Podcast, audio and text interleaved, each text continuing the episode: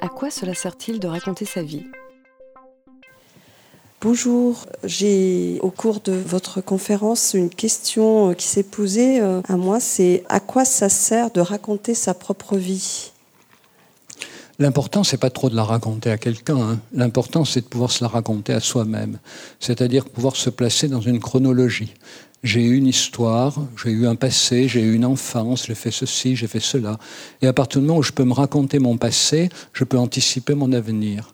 Parce que si je peux construire une chronologie de mon passé, je peux me projeter une chronologie de mon avenir.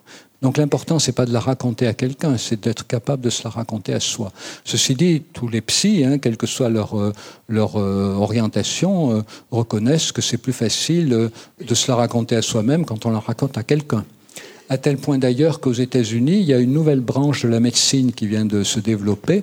Ça va peut-être vous faire sourire, mais il faut savoir que les Américains ont pour ambition de tout réinventer tout seuls, et ils ont appelé ça la médecine narrative.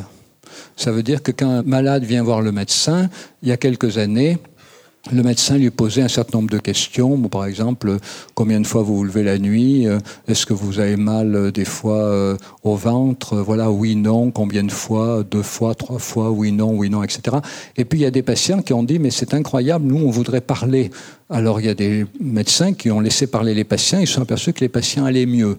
Donc il y a une nouvelle branche de la médecine qui est la médecine narrative. Donc on invite les patients à euh, raconter leur maladie. Voilà, c'est la grande innovation aux États-Unis. On invite les gens à raconter leur maladie.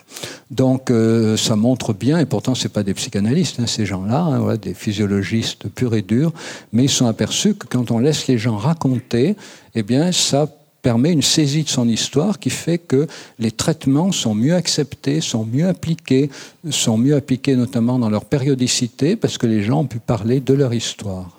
Donc euh, ça sert à ça, ça sert à pouvoir se projeter dans l'avenir.